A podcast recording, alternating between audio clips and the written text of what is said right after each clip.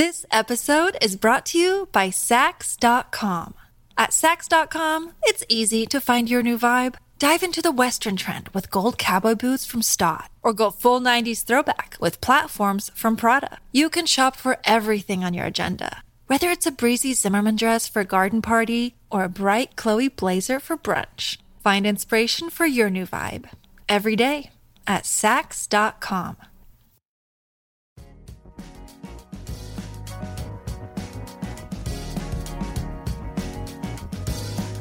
Al día con Tribunito por la mañana. A continuación, la actualidad informativa nacional e internacional este 27 de febrero del 2022. Honduras entre los países donde la ley es para tontos. Honduras sigue entre los 50 países con mayor porcentaje donde no se aplica bien la ley y los delitos quedan sin castigo, según el Atlas de la Impunidad en el Mundo publicado recientemente. El estudio registra a Honduras en la posición 50, con una nota de 2.86, donde 0 sigue siendo el valor menor de impunidad y 5 el valor máximo. De consuelo, Venezuela en la posición 11, Haití en la 15, Nicaragua en la 38, Guatemala en la 40 y México en la 45 están por encima de Honduras en la región en una lista liderada por Afganistán, Siria y Yemen. Se accidenta ministro Cardona en carretera hacia Olancho. El ministro de la Secretaría de Desarrollo Social, José Carlos Cardona, se accidentó la noche del domingo en la carretera Olancho en el kilómetro 14. El funcionario confirmó que se encuentra bien y que regresaba a Tegucigalpa de entregar mochilas en Olancho. Su esposa e hijo recién nacido lo acompañaban, pero afortunadamente todos están ilesos. Aumenta demanda de tatuajes hasta el interior del país. Las redes sociales y la moda llevan los tatuajes al interior del país, aunque se cree que es una moda muy de las urbes. Se asustarían al constatar lo bien que van los negocios del tatú o la moda en piel que decenas de personas, incluso mayores, lucen.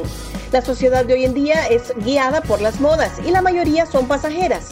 Hay otras que permanecen para siempre, como el caso de los tatuajes. Cada vez son más las personas que se deciden por el tatuaje, ya que la sociedad va aceptando y viendo como arte este procedimiento, algo que en el reciente pasado estigmatizaba a los pandilleros. Un repaso al mundo con las noticias internacionales y Tribunito por la mañana. Miles marchan en México contra reformas electorales.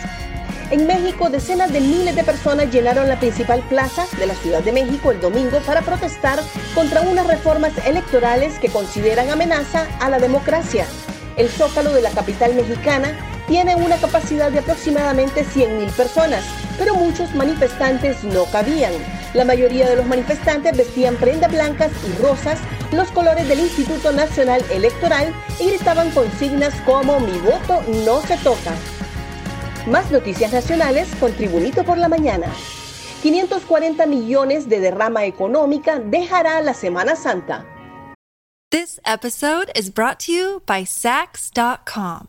At Sax.com, it's easy to find your new vibe. Dive into the Western trend with gold cowboy boots from Stott, or go full 90s throwback with platforms from Prada. You can shop for everything on your agenda, whether it's a breezy Zimmerman dress for a garden party or a bright Chloe blazer for brunch. Find inspiration for your new vibe every day at Sax.com. El presidente de la Canatur, Michael Wemeyer, estimó una demanda económica de 540 millones de lempiras durante la próxima Semana Santa, donde se produce el mayor desplazamiento de las personas para descansar en el verano. Para nosotros es importante atraer al extranjero para que venga a visitar a Honduras durante la Semana Santa, dijo. Aunque los desplazamientos internos son de los nacionales, pues con los índices de violencia e inestabilidad económica, el turismo en Honduras se ha caído. Piedad Córdoba dice que vino a Honduras para que no dejaran por fuera a empresarios colombianos. La senadora oficialista colombiana Piedad Córdoba confesó que su detención en el aeropuerto de Palmerola por no declarar 68 mil dólares fue una arbitrariedad, ya que fue un pago que recibió de unos empresarios colombianos que estaban preocupados de que el gobierno de Xiomara Castro lo dejara por fuera de sus negocios en Honduras. A pesar de los hechos que ocurrieron en mayo del 2022, no existe una versión oficial detallada del gobierno hondureño hasta ahora. Sin embargo, en una entrevista a la revista Semana de su país, La senadora relató recientemente los pormenores de su detención y la procedencia del dinero sin precisar los nombres de los empresarios o si usó su influencia para recomendarlos con la presidenta hondureña o su esposo, el expresidente Manuel Zelaya, con quienes se reunió en casa presidencial antes del escándalo. Se cumple un año del despido de Diego Vázquez del Motagua. Justamente hace un año, el técnico argentino Diego Martín Vázquez fue despedido de la dirección técnica del Motagua por los resultados de la liga en el Clausura 2021-2022 y Champions CONCACAF 2022.